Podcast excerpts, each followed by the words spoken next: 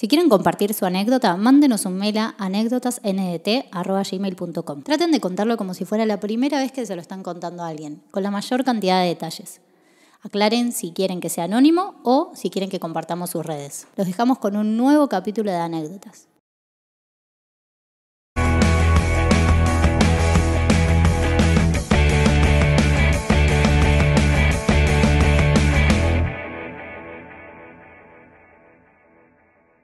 Bueno, acá, Cristian, ¿qué tenés para contarme? Otra historia, como lo dice el título, paranormal. Lo que me gusta de esta es que está contada desde el punto de vista de un niño. Apa, me gusta.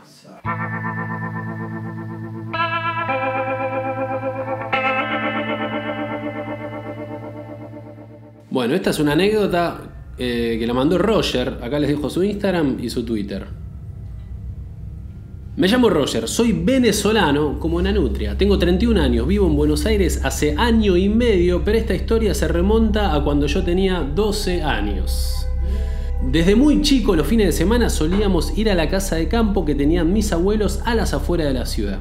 Uno de esos fines de semana se juntaron familiares a hacer un asado. Algo que era normal, pero esta vez nunca me la voy a olvidar porque me tocó presenciar algo que jamás va a salir de mi mente. Fue una tarde de sábado en la casa de campo. Recuerdo que fui a la casa de los vecinos que eran mis amigos de toda la vida, que quedaba a 200 metros de la casa de mis abuelos. Estábamos todos viendo Robocop, nunca me voy a olvidar. En lo que llega una chica, corriendo un poco nerviosa y con los ojos llorosos, pidiendo un limón con desesperación. Un limón.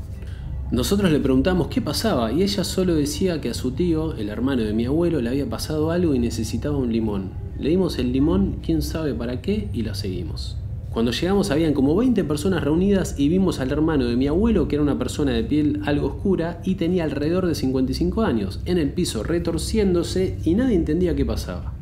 Luego recuerdo que lo tratan de sentar para darle agua y acá es donde todo se pone terrible, porque esa persona estaba de color rojo pero muy muy rojo y decía que lo soltaran pero de una forma muy rara ya que casi ni abría la boca y salivaba muchísimo. Algunos pensaban que estaba ebrio hasta que lo volvieron a levantar y estaba aún más rojo con las venas marcadas y los ojos hacia arriba blancos.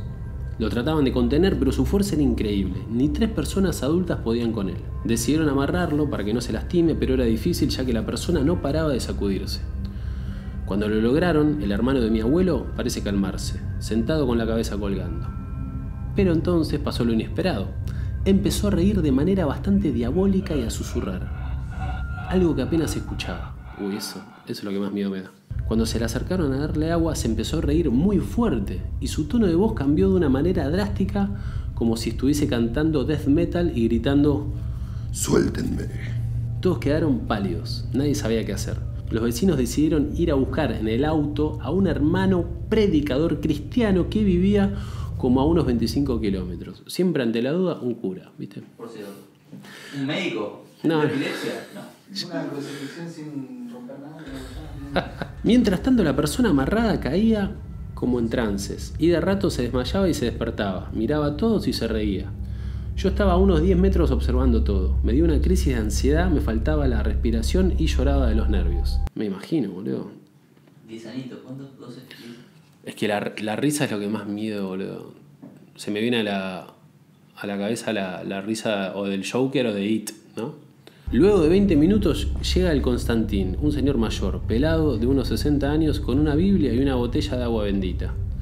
Se para frente al hermano de mi abuelo y empieza a rezar, a lo que el tipo sentado levanta la cabeza, lo ve y se ríe, y le pide que por favor lo suelte, pero esta vez con voz de niño. Ahí posta pensé que me iba a morir de susto. El hermano de mi abuelo le rogaba al cura que lo soltara y se ponía a llorar, pero también se reía. Estaban todos horrorizados, sin poder creer lo que veían. El sacerdote termina sus oraciones y empieza a rociarle agua bendita. El tipo amarrado gritaba, me quema, suélteme, me quema.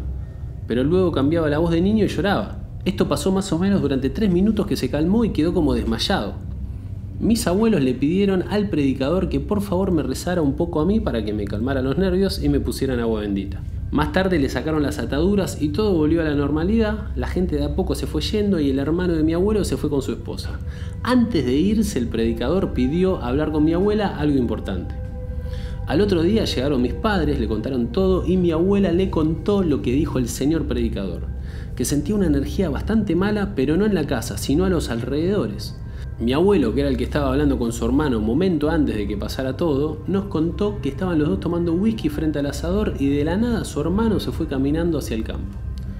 Pensó que su hermano iba a mear, pero se tiró al piso y empezó a revolcarse. Fuimos al sitio en donde pasó todo y había una hoja de calabaza mordida, pero la mordida era cinco veces más grande que la de una persona. También había una casita muy pequeña de chapa que la habían hecho un par de semanas antes. Cuando se recuperó, el hermano de mi abuelo le contó a mis abuelos que lo último que recordaba es que algo lo llamaba desde esa casita. Fijó la mirada de la nada y algo que no llegó a ver lo atrapó. Mi abuela decía que fue brujería o magia negra. Esa misma tarde estaban todos tomando un café en el patio conversando lo ocurrido, a lo que se visualiza un humo negro saliendo de la casita que se prendía fuego.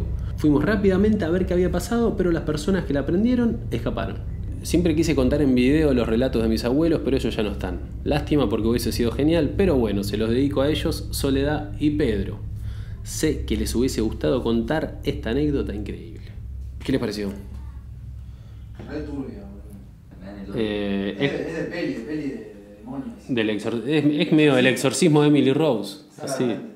Eh, Es gracioso eso de, ante la duda, un exorcismo. Sí, sí, sí, sí, sí. Mis abuelos son muy del campo, allá en Corrientes, y Mm. nada, también las casas están, tenés que caminar 10 cuadras para llegar al vecino, Sí. y tienen un montón de este tipo de anécdotas, como que, no, no sé qué onda ahí, pero como la gente se, supongo que se sugestionará mucho, viste, o, o cree tanto, que está como abierta a este tipo de cosas. Sí, lo que pasaba antes era que los epilépticos, ponele que no sabían qué carajo era, decían, uy, le agarró un demonio adentro. Claro. Pero este es distinto porque primero todo lo que le pasa al chabón, lo de la risa, la voz de nene, cambia la voz, y además que después dice, no, lo que yo estaba tranquilo, me llamaron de allá, sentí que un algo me llamaba y algo se me metió, no es que dijo me agarró un ataque. No, pero a mí el, el- el- el cambio de, de hablar como. El cambio, el, el contraste de hablar como Munra, hablar como un nene y la risa, digo, ahí.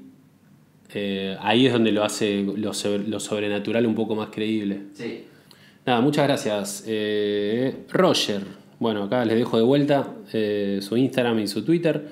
Eh, le dejo acá. Muchas gracias, Roger, por mandarme esta anécdota. Posta que una masa. Y gracias a toda la gente que está mandando las anécdotas. La pueden mandar a anécdotasndt.gmail.com. Eh, las recibe Cristian y nosotros las leemos acá. Traten de enroscarse en poner detalles, etcétera, etcétera. Ya saben todo, pero bueno, lo repito, Juanpi. Y el espíritu me llama la atención que era vegetariano, porque se clavó una calabaza antes. Bueno, gracias, vieja. era el limón, ¿no? Ah, claro. Raro eso, sí, yo también me quedé pensando. Ah, capaz Ah, que está el cura se quería chupar un gancia, boludo.